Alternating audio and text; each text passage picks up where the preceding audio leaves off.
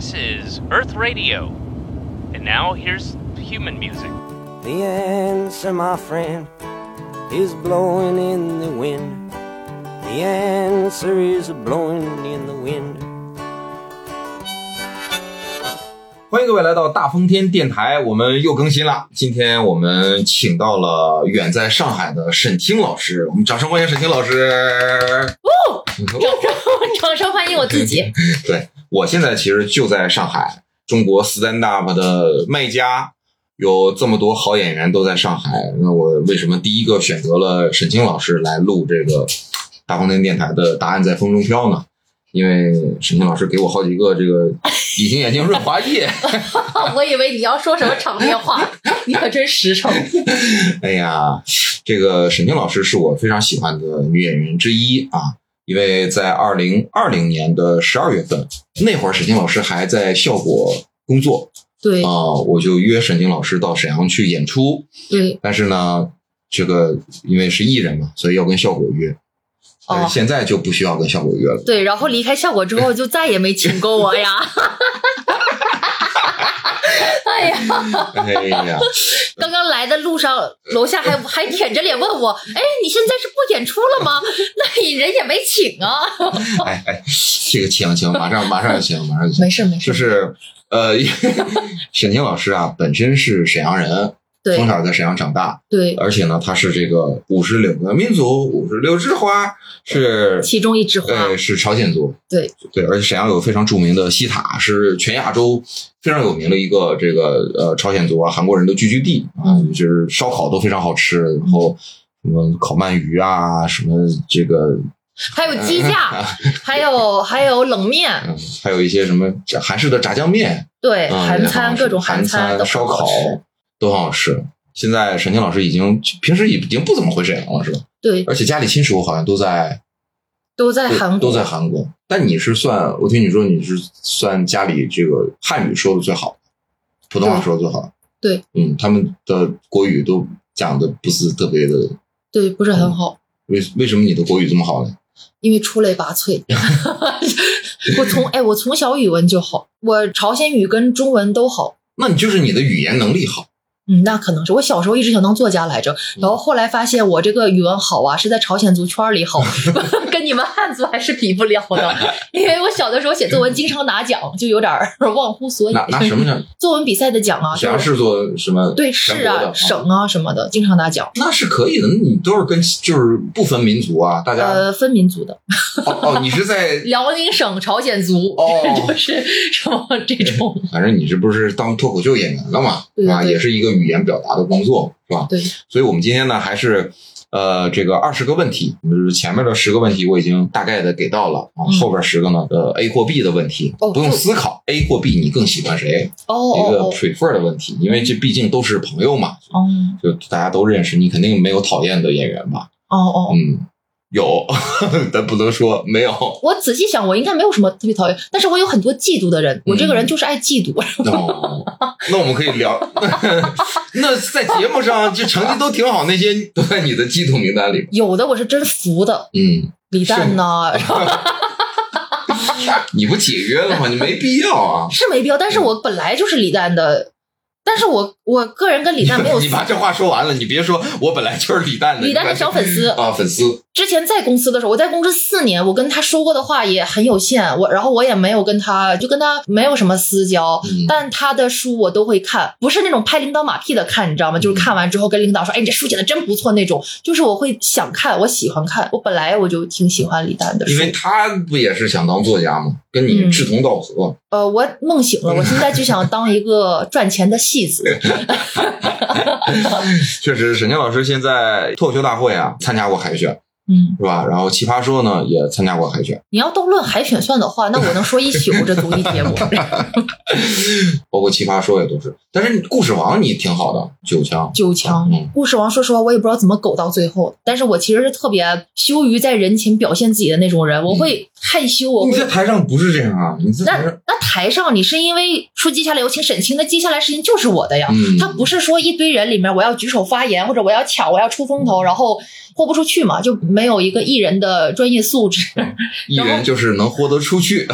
所有人在一个场合，然后你按键，我是特别怕按那个键的，然后我特别怕我说的不出彩，怎么怎么样，所以之前我一直没有镜头。后来是我按键，然后说了一个什么事儿，然后那个当时评委是史徒子嘛，就在那儿一直挑我毛病，说你这个逻辑不严谨，那个逻辑不对，这怎么会这样呢？然后我说你事儿可真多呀，然后 然后他们就觉得哎挺有意思的，就苟到最后，嗯，刚才在说的是《故事王》这个节目啊，因为有很多脱口秀演员参加，对对对，就是语言类啊，我们这语言类节目其实还是少。嗯，如果说多一些，再多一些的话，就是我觉得至少十倍以上。你看，欧美啊或者日本啊什么的，日韩呢、这种节目都挺多的。嗯，我们有很多的这个才能是可以去释放的。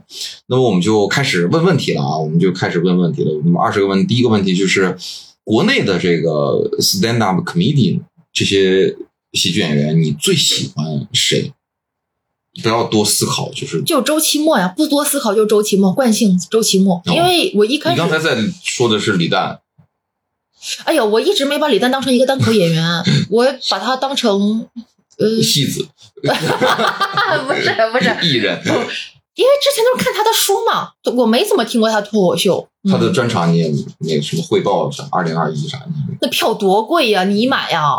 你买了吗？没有？那不得了吗土豆都不买，我为什么要买？对呀，那专场那么老贵，因为我当时问了几个开场演员，他们手里有赠票的话，我就去了，结果他们全送出去了。我嗯，没要到赠票，我就不去了。然后就偶尔开放麦听一听，可能也是我比较愚笨吧，我听不出他太多技巧上或者说什么高深的那些就。听不出好，但观众就接，你能听说？不是我，我也乐，我也觉得好笑，因为他说很多趣事儿。啊，我随便给你们分享一个，但这个版权在李诞啊，就是他说，他说那个。就是他跟一些身价过亿的老板，就是一块儿吃饭，什么喝酒，因为他周边都那样的人嘛。然后他有一次喝嗨了，然后一个体型比较胖的老板就笑笑笑笑抽过去了，然后就就倒了，然后就卡在那个椅子里，跟个大王八似的，就这么四四仰八叉。然后所有人都在笑，然后那个老板突然哭了，他说：“我身价过亿呀，可是我我就起不来呀，什么就说这种话，你知道吗？就是他那个事儿都是有趣的事儿。嗯还有他说什么跟那些有钱的企业家去夜店。说他们身边专门有一个小像秘书那样的人，就负责在他们旁边就是打拍子，省得他们就蹦不到点儿上，招人耻笑。嗯他他那个秘书就在那儿旁边说一二三蹦，一二三蹦，就说这种是不是好笑的？但是你要真 就的许家印五家球的感觉吗？就就就我不知道，就反正就那种那种感觉，反正就挺好笑的，就是趣事儿嘛，没太听出来。确实，人家也没啥这个要表达的。在不知道他书还挺好看的，所以你最喜欢的演员是周奇墨，嗯，你喜欢他的表达，因为你你跟周老板应该认识很久了，你之前在北京演出的时候也经常跟秦墨同场。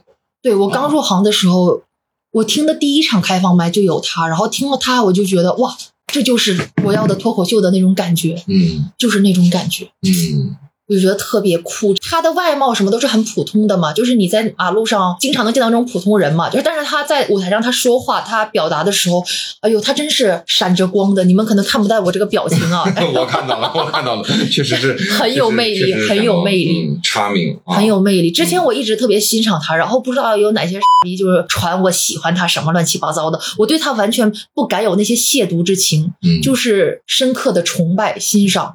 秦墨啊，你听见了吗？秦墨，他一直都知道，我一直不吝啬对他的夸奖，希望他不要误会我暗恋他。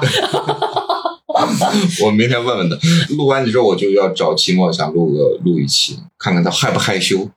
他应该都习惯了吧？应该有很多人，但是到后面我就感觉喜欢他的人太多了，你知道吗？不是说喜欢他的人多就觉得自己不特别了什么的，就是觉得好像很多人喜欢他是在于一种就政治正确上的那种喜欢，就觉得大家都说他好，然后咱你你咱们就闲聊天儿，就是齐墨他是那种就是女生会特别招女生喜欢，应该不是吧？不是那种说一下子，比如说毛东，就是女生会很喜欢他的那种气质啊，或者说胖版张若昀啊啥的，或者说喜欢个呃庞博呀，长得帅是吧？嗯，或者是秦墨不是那种就是哦一下子一打哎，你你这三个例子都举的特别好哎，嗯因为一个是帅的庞博，嗯他是帅且板正，就这个人看着就形象很正，你知道吗？就是那种就是正面的小帅哥。一个毛东，小帅哥，呃，大帅哥行吧？毛东其貌不扬，但是他 但是但是他骚，这也招女孩儿。嗯，齐墨是又不骚又其貌不扬，我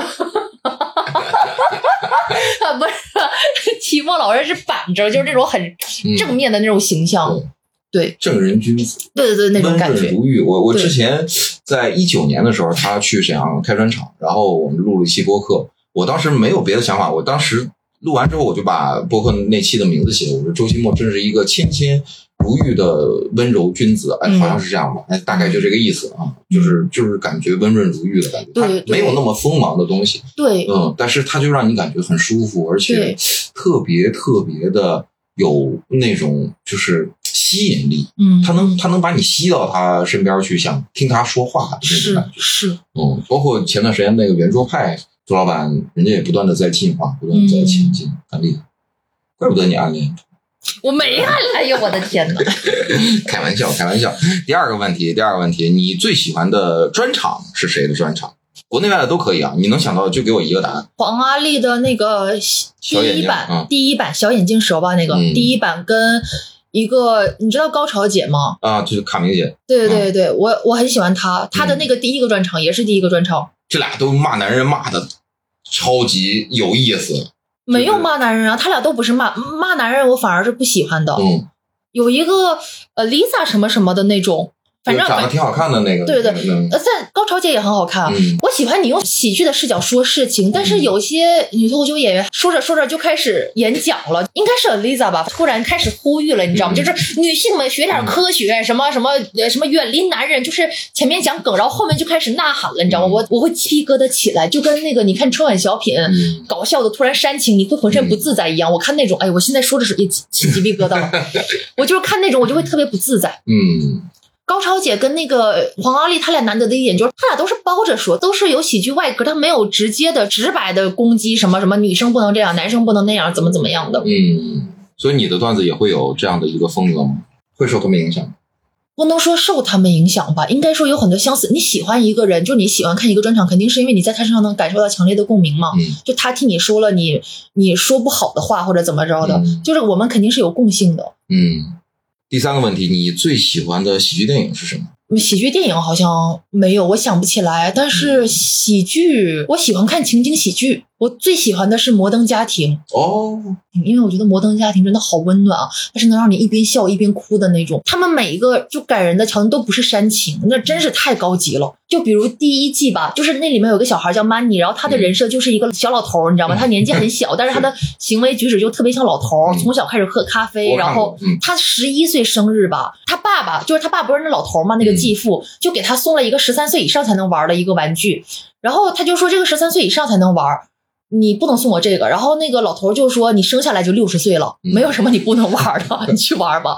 然后他就一下意识到，哦，我的童年被剥夺了。他说嗯我这个人没有童年，我要像 Luke 一样，Luke 不是那个傻儿子吗？嗯我要像正常十一岁小孩一样，净干一些蠢事情。然后他那天就一直在干蠢事情，整得很滑稽。然后那一天呢，又正好赶上那个继父跟他妈吵架，克莱尔他们家也在吵架，嗯然后反正就都在吵架，是那种就是欢喜的吵架。然后最后就搞得很乌龙，所有人都在那个 Mandy 的那个 party 上迟到了。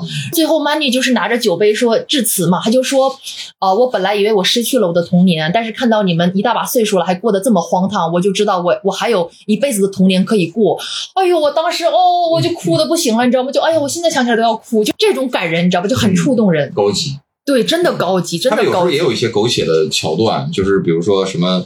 克莱尔跟 他们俩去酒店约会，然后他那个长裙被卷到电梯里面，对对对，就这些，呃包括有一些巧合什么的，嗯就是是看见了、遇见了之类的，就是，但是他到最后都能处理成人性最本真的东西，对对他不落在那个那个点，它那个可能只是一个开场或者让观众一下子就是吸引力能过来的东西，但它后边绝对的点都不落在那。对这个剧就很真诚，不搞那些俗套的东西。嗯，我觉得有些剧他们确实像那个，你看这这是喜剧落到真诚点，像呃，我特别喜欢看那个呃，homeless 啊不是，嗨，homeless，shameless，shameless 行吗？狗都在纠正你的错误。就是无耻家庭，它它它里面有很多看起来就特别丧、特别丧的，但是最后的点我真是要哭的要死，就经常有一些桥段，嗯。他去帮人家，他是一个什么 transgender，就是他去帮人家把那个东西给要回来了呀，或者说把钱给人家那小女孩儿他妈什么之类的，我我这些我都受不了。我觉得喜剧也好，悲剧也好，到最后都是泪流满面。我不知道为啥，就到最后都是泪流满面。但有的泪流满面就让人恶心，就让人生气。那就不会泪流满面，那那就会就是让人觉得难受。哦，膈应的，就是哎，我想起来我最喜欢喜剧电影，我这个人 真是。我我喜欢《乌龙院哦，》，郝邵文、释小文演的，吴孟达。是是啊，哦，我喜欢《乌龙院、》，郝邵文对，郝邵文现在带货，你还去买吗？我不去，我我我只是喜欢他们那个系电影而已那个系列，他们拍的那个《乌龙院》有三部还是两部，嗯我老喜欢了。嗯，就里面那个大狮子穿着那个紧身衣，然后然后里面还有好多猥琐的梗，我都我都觉得可有意思。你那个时候你还很小啊，你的喜剧启蒙是乌龙院。那个时候你看这个电影的时候，大概才上中学、小学。什么中学？我那会儿也七八岁才，我第一次看的时候就七八岁，然后那会儿还看光碟嘛，那家里怎么会让你看呢？就觉得这个两个小和尚你就可以看。就是因为他们买的碟儿我才能看，要不然我上哪儿看去？嗯这怎么让你说的这个碟儿跟十九禁似的？这俩这俩没有任何我知道，我知道。哦，就是郝邵文露小鸡鸡了，嗯 但是但是无所谓，无所谓。那你最喜欢的作家呢？余华问好几个喜剧演员，他们都喜欢。哦，真的吗？嗯，他们都学我，不是不是，但是余华是我的启蒙。嗯，呃，对了，沈清老师啊，他的这个微博啊，经常做一些视频啊，就是非常有流量现在不做了，啊，不不要推销了。啊。现在不以前经常要约一些，对做推出视频太费劲儿了，哦，那现在就，啥也不做。我现在就是成天躺着刷抖音，所以你抖音也不做是吗？不做。我这一年就歇着了。嗯，我就是因为我们上海不是封控三个月嘛，当时，然后那三个月我就一下就整个人就松下来了，然后就什么都不做，然后一直松到现在。这也不知道是好事还是坏事啊，不知道是好事还是坏事儿。喜欢余华，对，嗯，哎呀，这太沉重了。主要主要余华这个不沉重啊，他的那个叙述是沉重的，但是他其实余华挺幽默的，你知道吗？嗯。活着，嗯。那个福贵不是欠了一屁股债，把自己家产全败光了吗？嗯。然后他不是一开始胆战心惊，然后就觉得我操，我死了算了，就是不想活了。嗯。然后他到河边，他要自杀，然后想想，哎，我死了，这个债又不会随着我一起下去，那老子还是不死了吧？就是这种，你知道吗？就是有很多这种这种就是小梗在里头。然后这些东西是张艺谋那个电影里面拍不出来的，他他拍出来都是一些事件和场景，嗯，但是这些心理活动是电影拍不出来，还是得看小说。余华是很幽默的，而且嗯他特别擅长用一些我不知道这是本来就有的谚语，还是他发明的。呃，比如你刚刚说许三观卖血记，你知道许三观卖血最后一句你你有印象吗？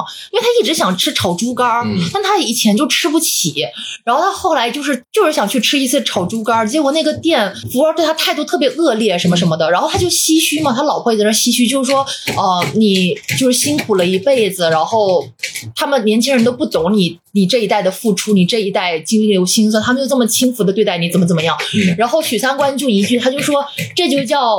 屌毛长得比眉毛晚，长得倒比眉毛长，就是很幽默，你知道吗？就是真的很幽默。钱钟书也很幽默，他是我的笑话启蒙。他写的《围城》，他嘴可太损了。对他那个《围城》，我不能说是当笑话书看吧，但你说我我当时读的时候才多大，年纪轻轻，我懂什么婚姻呢？就是不会也是七八岁看的吧？啊，不，没有七八岁没认那么多字儿，但是我那是高中时候看的吧，嗯，反正你就学里面话呗，什么婚姻就是围城里面，然后出来就就学，咱们就不说讽刺，咱不讨论深刻，就讨论肤浅的幽默。嗯反正他就说，如果你要惩罚一个长得特别丑的人，你就盯着他看，嗯因为丑的人他知道自己长得丑，你你看久了对他是一种惩罚。所以说你对待丑坏人，你就一直看他，就是这种。我也很喜欢。他说那个李梅婷，李梅婷从自己身体里分出来一个人，拍了拍自己的肩头，说：“老李可真有你的。”讽刺人。对，他张爱玲，包括老舍，就是他们要说谁的时候，那真是一点儿都不留情面。有意思。你小时候是一个受欢迎的小孩吗？第四个问题。我高中应该算是，小学、初中都不算，嗯，爱讲话吗？高中爱讲。是哎幽幽默的那种吗？我高中开始变幽默了。为什么呢？是看书多了，还是说你的社交能力强？社交能力强了。社交能力哪来的呢？因为我小的时候一直特别向往那种在学校里的那种就是风云人物嘛，就是在学校里特别有威严，然后就是很受欢迎的那种。就是青春偶像剧的里边的那种，不都不用青春偶像剧，你自个儿学校里没有吗？嗯每个班里不都有几个那个出风头的吗？嗯我我就特别想成为那样的人。然后后来我初中三年，我除了学习之外呀，我就总结他们身上有什么特点，我就总结出来他们是社交能力特别强，就是跟所有班的那些混得好的人都能迅速的玩到一起，都能那个什么。都能拉帮结派，你知道吗？就都能玩到一起。但是因为初中我发现这个规律的时候，应该已经是初二了吧？反正那会儿开始就有点晚了。然后我升高中，这不是一个全新的开始吗？然后我就抱着这样，就是我要广交朋友的这么一个目的性，就交了很多朋友，然后人也变得越来越外放。而且你交朋友的过程中，你会不断受到自我肯定，嗯尤其别人愿意跟你交朋友，而且愿意主动来接近你的时候，你那个自我认可度也会变高嘛，嗯就越来越自信。嗯，嗯，所以现在你也是一个朋友很多的人。那现在不是，哦，为什么？你现在在在做一个表演行业，嗯。然后一个创意工作，嗯。哦，你你你要接受到很多东西，输入很多东西，嗯。然后也要输出很多东西。嗯。在演出你要见到很多观众，嗯，然后有很多演员朋友，包括场啊这些，你肯定要那只能说是我接触的人多，嗯，但不是说交朋交的朋友多，反而交的少了。对，酒肉朋友还挺多的，嗯，酒肉吃饭不缺饭搭子。哦，对，嗯对，但是真要遇事儿的话，那成年人这个肯定是工作时间越长越谨慎啊，而且都会衡量嘛。是嗯，沈清老师也成熟了。哎呦我的天，嗯，第五个问题，你最开始写的段子是关于什么？最早的段子你还有印象吗？有啊，这是什么不能讲？我说什么呀？第一个段子，我第一个段子应该是讲我是朝鲜族的。我第一个段子就是那个效果，当时在线下的海选，我是临时写的稿，上台报的名，然后我应该讲了，就大家对朝鲜族的一些刻板印象，什么一说朝鲜族的，就要么就说什么啊你会说韩语，要么就是说你是北朝鲜的什么玩意儿，就是那些关于刻板印象的一些梗吧。第六个问题，你进入这行的原因是什么？为什么做了 stand up comedian？进入这行的原因是因为它满足了我一直想自我表达的诉求，嗯。而且这行是我接触到的所有能自我表达的这个行业里面门槛最低的。这行就是门槛特别低嘛，嗯，就是不需要去对。发表小说，上了十月收获才才有地位那种。就是你只要开完麦有商演，然后你就有一个地方表达了，对你不一定有地位，但是你可以一直就是没人拦你说，可以有地方。对，没人拦着你说话，反正那现在那个朋友圈、微博啥的不也是吗？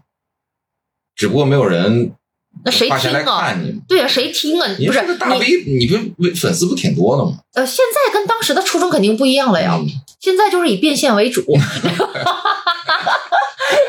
但当时是很渴望表达的，嗯因为当时有哎呀年轻人嘛，就总有很多观点想表达，总觉得几年啊！总觉得自个儿是第一个发现的。这也就是你是最开始是哪年？一七年还是一八年？一七年一七年夏天，在北京，嗯，我第一次看演出是一八年的春天。那会儿就是刚搬到上海，又搬回北京。我是一七年秋天来的上海，一八年春天又给我遣送回去了。一九年的时候又回来上海，所以还是喜欢上海这个国际化大都市。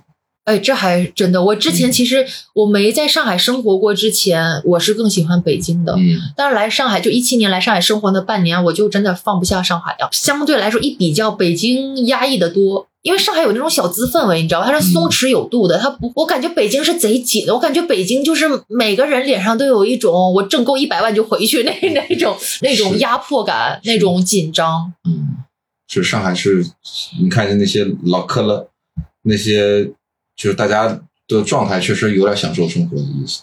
对，反正就上海会比北京悠哉一些吧。嗯，确实是给人有这种感觉。对，因为我是北方人嘛，然后从小在北方长大，我本来是不习惯南方的嗯，这个环，因为我之前过的菜呀、对我之前也来旅游啊什么的，我就是对南方还挺不感冒的。但是真正生活半年之后，我觉得，嗯，那经历了今年的半年，你还是这样的一个喜好吗？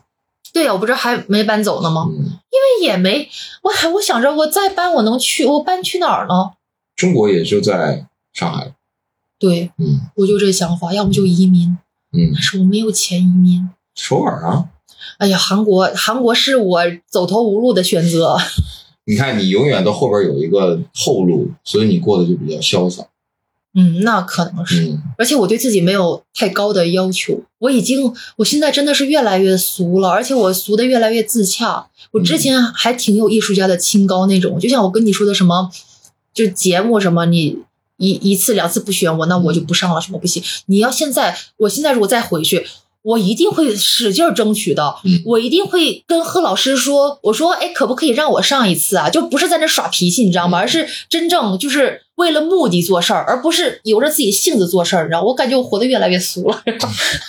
越来越真实了。对，而且我对现在自己未来也没有那么高的目标，我就想当一个年薪百万的普通人，我就把话撂这儿。我这辈子就也不是这辈子吧，就是我目前年年薪百万不是普通人啊，年薪百万是人上人。那就年薪百万的小小人上人吧。第七个问题，你认为 stand up comedian 这个职业你还能做多久？做到他不盈利了为止。真俗啊！真是往这根儿上干。做到我没话可说了吧？嗯做到我没话可说了，这是真心话吗？是真心话。是真心话。主要没话可说也做不了了呀。嗯，所以你现在的演出啊，一些段子还是还是其实还是有表达，还是很想去说一些事情。这个我就是认真说一说，就是因为我觉得现在市场太好了，这个好是所有人都不缺舞台，嗯就是大家都能上，而且大家都沉迷于跑商演什么的，就是大家就是太不缺舞台了，导致所有人对这个舞台就没有就四五年前对那么嗯尊重、那么珍惜了。嗯，以前说一周才一场开放麦，对，嗯所以那会儿呃，倒也不不至于一周一场开放麦，但是我在北京那会儿，一周每天两三场开放麦，我都是跑的。嗯那会儿就是真的就是为了表达，说点啥，然后想把它说好，嗯然后想把它做成一个作品，不是说我今天口嗨完了就完了，嗯我想把它写成一个完整的、有表达、有观点，而且逻辑清晰的段子。嗯我会认真研究，但现在因为市场太好了，但是会导致大家都很浮躁。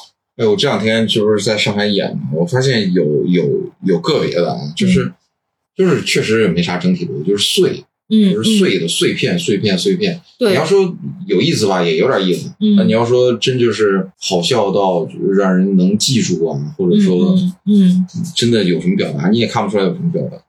嗯我觉得对但是都能赚到钱。对对，嗯就是因为这个是根儿，就是能赚到钱是根儿，嗯就是因为有人买单，所以你就越来越不在乎那些所谓的真正的表达什么什么的，或者也不太在乎这个段子是否成熟。现在商演是新段子，但不是说全篇是啊，就是加什么一两个新段子什么的，是很普遍的现象，你能想象吗？因为开放麦 确实是大家要么就是很难报，嗯啊，要么就相对来讲，因为各种各样的原因，就开放麦在上海就相对少。嗯嗯，，在沈阳还好，对在沈阳开放麦还多一些。对。我作为一个从业人员，我当然觉得这个市场环境好，大家都能赚到钱是好事儿，因为我们可以少费力嘛。就你只要没有追求，就就嗯就挺好的。但是不作为要杀鸡吃肉。对作为一个这个创作者，我又常常感到羞愧，嗯，就是会稍微有点儿，常常会陷入自责，就就有点羞愧，有点羞愧，有点羞愧，不好好表达了。第八个问题，你觉得最被低估的 comedian 是谁？我，你，就只只除了是不说咱们自己的吧，嗯嗯，不说咱们自己的话，那你觉得是谁呀、我在问你啊。我在反问你啊，OK，这个问题过去吧，不想回答，这就是。不是不想回答，是想不到。你想，你有想到谁吗？有，我会觉得有一些有一些演员，就是他们现在的呃收入，包括他们的名声啊，嗯，呃，没有他应有的那么高。那你说嘛，你给我点灵感嘛，我就能顺着你往下说了呀。我现在是一时想不到，而且很多新人我都不认识。你比如说，你你比如说博博，我很喜欢博博，哦，我觉得这哦就就是他就是被被低估他没有被低估啊，他只是没有被资本看见而已。嗯，呃，不，也不是，甚至我不觉得，就是说，资本即便看见他，打造他，我也不觉得他是一个会受到就是就是流量眷顾的，有多少粉丝啊，大家怎么样？我我觉得他不是那种，但是他他他他特别缺你懂他的人，懂他才会啊，他粉丝还挺多的呀。多吗？我觉得，反正我觉得是被低估的。哦，和我我这采访人，我让人给反问了。那伯伯老师是挺好的嗯，我一时没想起来，嗯，我满脑子只有自己。好，下一个问题，第九个问题，你觉得这个行业当中哪个 comedian 是被高估的？那可太多了吧？不是被高估的，不是被高估，不一定就是说他真的不好。嗯，只不过是我我在初期也是被高估的，就这种，就是这种，他你的眼里真只有自己，真是什么事儿都能联系到自己。因为这个说不好的嘛，我就先扯一下自己，嗯就是先贬低一下自己。我没事儿，本来你不想说也可以。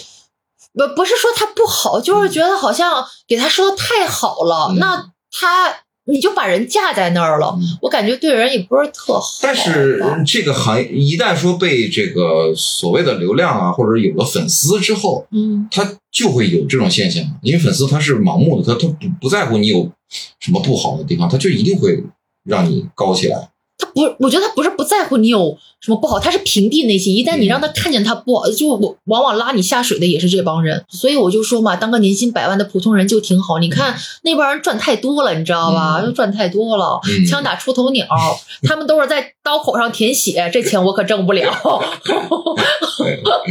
嗯，第十个问题，你爱看脱口秀大会吗？爱看啊，嗯，现在就是也是每季每集都看，会看，但是会跟你们有延迟，因为我没有会员。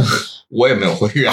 那咱俩应该是同步的，就是哪天空了什么当背景嗯音放着。但是我确实觉得这一季内容没有前几季有趣了吧？嗯我觉得第三季还挺有趣，第四季也有点儿下来了，感觉。我感觉这个脱口秀大会的质量就像，因为之前看是觉得哇这个也好精彩，哇那个也好精彩这种，现在就感觉整个想可能一期有那么一两个是精彩的，就是那种感觉。嗯，我不知道你是不是有这种感觉，还是我审美疲劳了？嗯，不是，就是我觉得线上它那个限制也非常多，哦，是是是，呃，然后在选人的时候呢，也因为综艺的考量啊，嗯嗯。也有一些，比如说有一些这个本来不应该站在这个舞台上的人也站上去。了，哎，比如谁呢？嗯，你觉得谁是不应该站在这个舞台上的人 站上去了呢？有啊，大家明明是他不是脱口秀演员，他不是单口喜剧演员，那这个节目的利益就是人人都能讲五分钟脱口秀啊，嗯。那就是人人都能来站哎，啊这，并不是这个节目的利益啊，这是这个节目的利益啊。个节目的第四第五、第几季、第四季才有的这个利益，哦，嗯，那他做了呀。对啊，呃，那你觉得这个利益立错了是吧？呃你是从根儿上把这个节目给否了？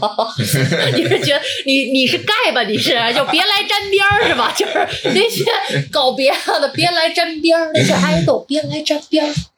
这沈清老师太犀利了，这我这光问这不可能啊，就必须把你拉下来。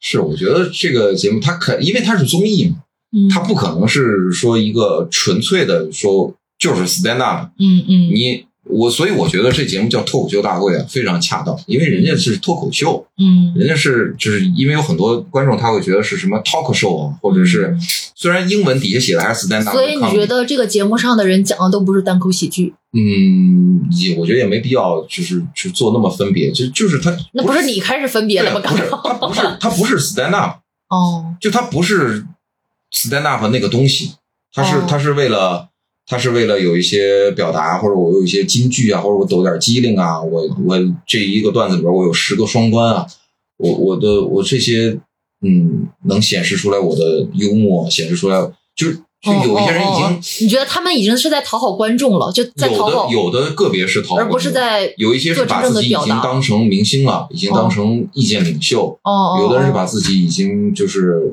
嗯，嗯，反正我我觉得这他咋说？哎，这怎么变成你来问我了？你说嘛，你也需要，你也需要表达呀。我不需要，我不需要，我不需要。我就觉得这挺节目挺好的，他毕竟是这个行业里头的最出头的节目，它是让大家看到这个行业的一个，你不可否认，它让观众走到了剧场来看你，嗯对吧？没有人否，没有人否认，你这怎么开始开始往回圆了呢？对，必须得圆回。我不知道你有没有那个感觉，就是你有没有那种越看越不知道啥是好的了？我知道，你有这感觉吗？我知道啥是好的，哦，你知道啊？我当然知道啊，就是我觉得，就反就所有的演员，只要你是真正的看过国外的那些 special，你知道 Dave Chappelle 怎么讲段子，你知道 Louis C.K. 讲的是什么东西，你知道你知道 Richard Pryor 是怎么演的，你只要是看过这些好，你去看过黄阿丽，看过那个高潮姐，他不可能不知道什么是好，肯定知道什么是好，但只不过在这个地方，好的定义并不是那个定义。我想说的就是，是越看这个节目，我就越觉得，哎呀，就是他们觉得的好，跟我我好像 get 不到，就是越来越 get 不到，越来越不同频。然后我就觉得，我幸好我走了，不然我也得让他们给我开喽。就是我就觉得越来越不同步，我越来越 get 不到要么你就变。成那样，要不然就得离开。你的感觉是这样，你没有办法去同化，就是让自己变成他们呃，就是线上要求的那个那个地方要求的那个样子。不是他们要给我那些利益的话，我能，但是我是不是啥也没捞着嘛？那我就不能了。就我我给你现在就是一个一个月给你十个商务，咔咔挣钱。哎呦，那让我写啥我写啥，我就是脱口秀界小余华。你让我写喜剧，我写喜剧；你让我写悲剧，我写悲剧。你让我去抄余华段子，我我这张老脸豁出去了。我就是不要脸，我不要脸，哎呀，我我我就是商务商务的奴隶。我我跟你说，我我我上周还是前两周，我接一个商务，你知道吗？然后那个。哎，那个因为那个地方没有提词器，然后我念到广告的时候老卡词儿，因为广告嘛就会有点拗口，就那什么实用又环保，我就老顺不上来。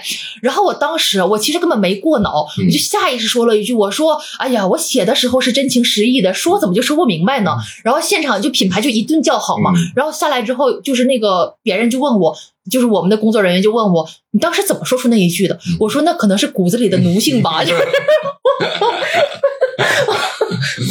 就是。我就是对甲方爸爸做题，这个太真诚了，这个演员以后还找他做商务。对，十个问题问完了，接下来是十个快问快答的问题啊，嗯就是 A 或 B，呃，两个演员你更喜欢谁？嗯就是下意识的反应就可以行啊。好，呃，智胜和广智你更喜欢谁？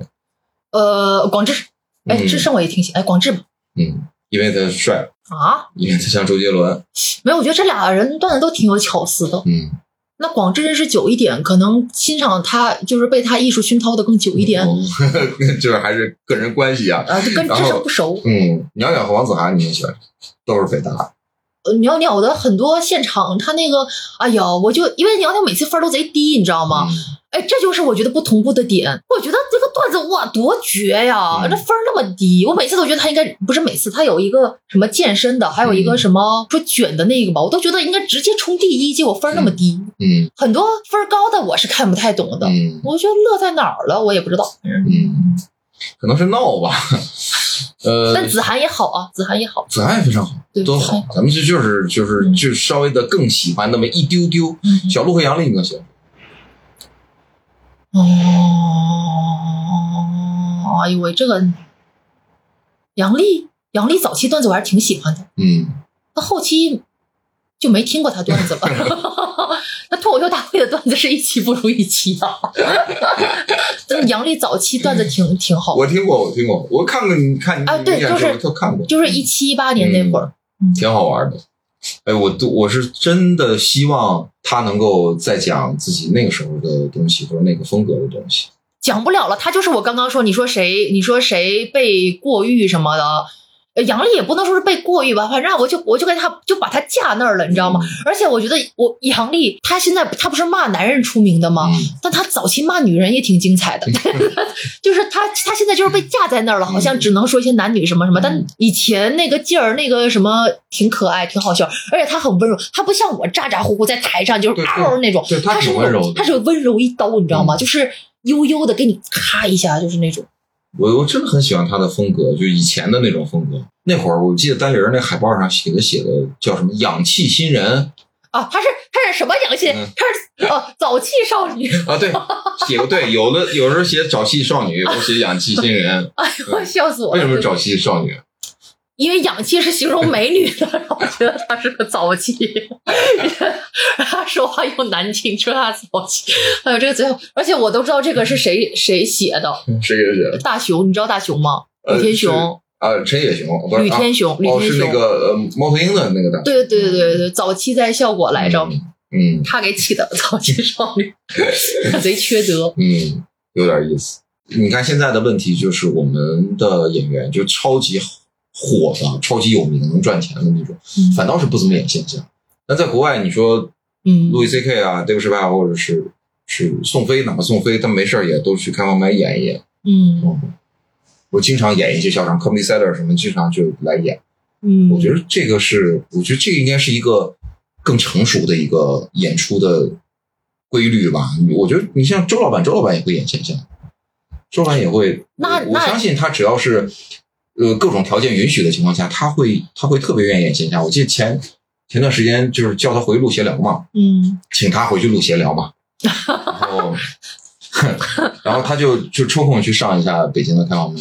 尽管观众也欢呼，但是他该该讲还是讲，该讲什么嗯讲什么。嗯然后我们俩从这个开放麦溜到了下一个开放麦，就是那种感觉，就像就和几年前没有什么分别。嗯，他大家还是尽管他已经是大王了，但他依然是这种，我就我就很很佩服，我觉得这才是应有，这才是 stand up comedy。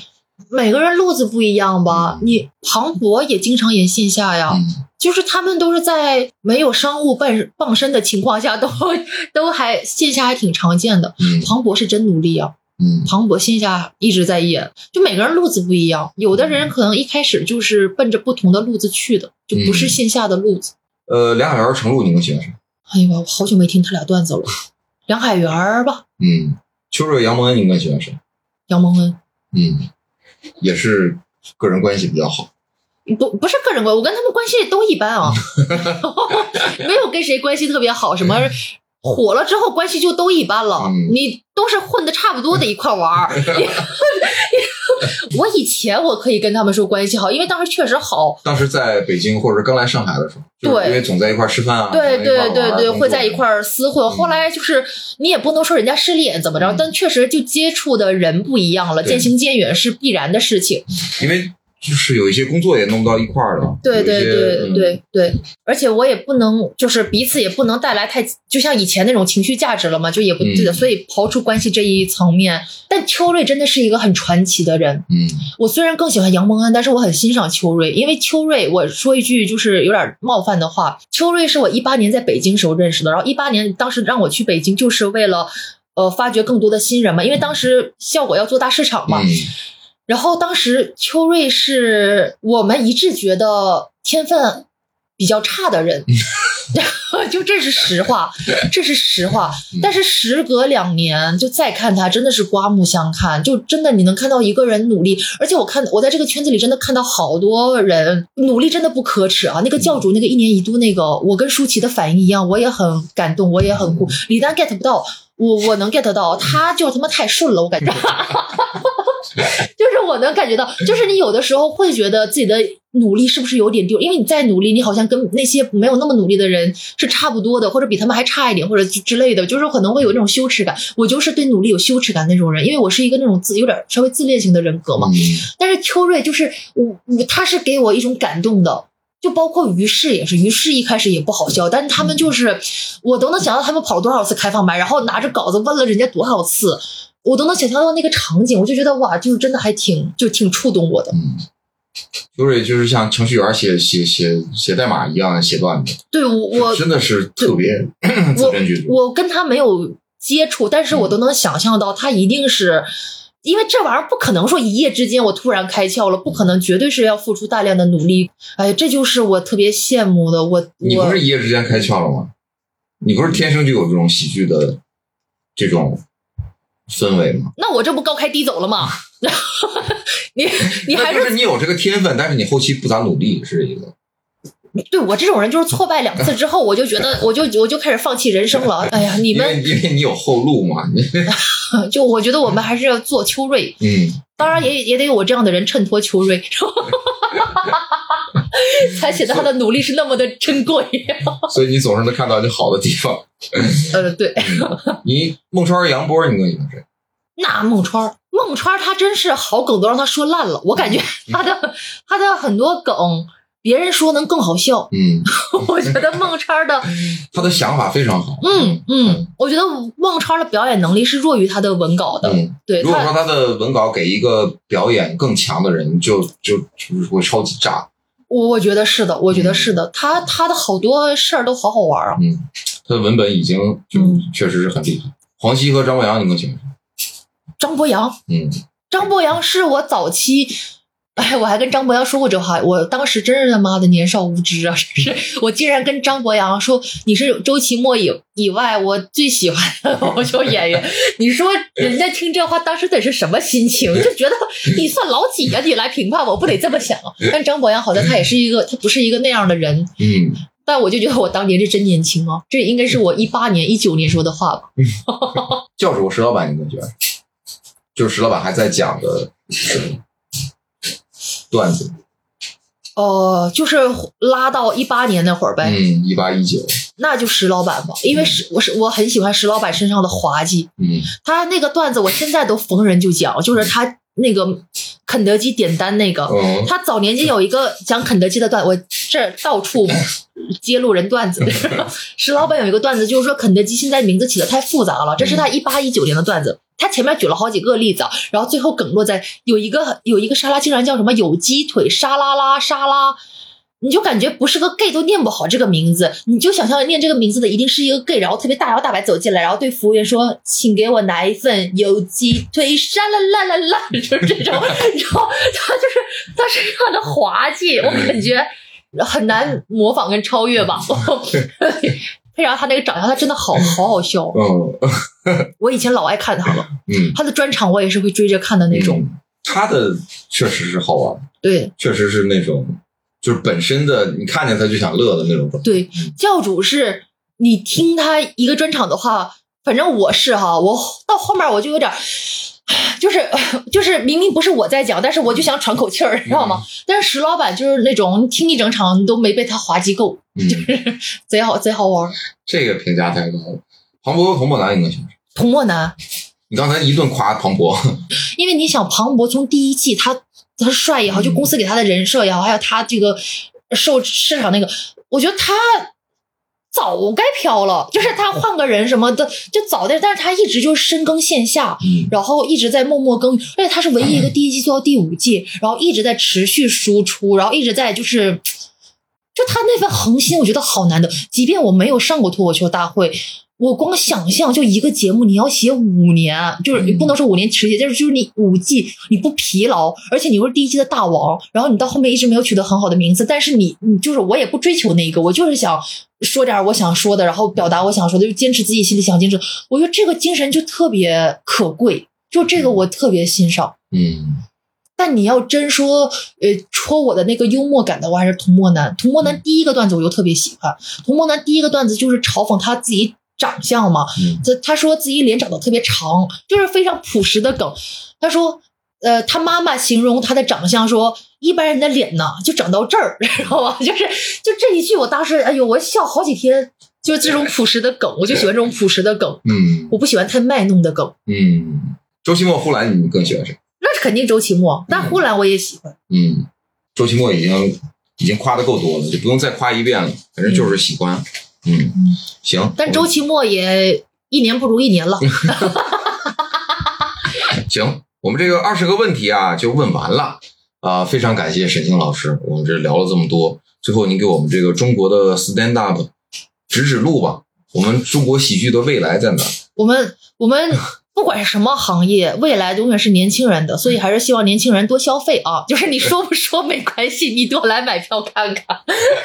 然后希望更多呃品牌需求什么的，有需要的可以找联系沈清啊、沈清出活儿特别快。然后我们这个听众啊，我们这订阅量其实不高，哦应该是没有那么大影响。没事儿，我不嗯嫌苍蝇肉少。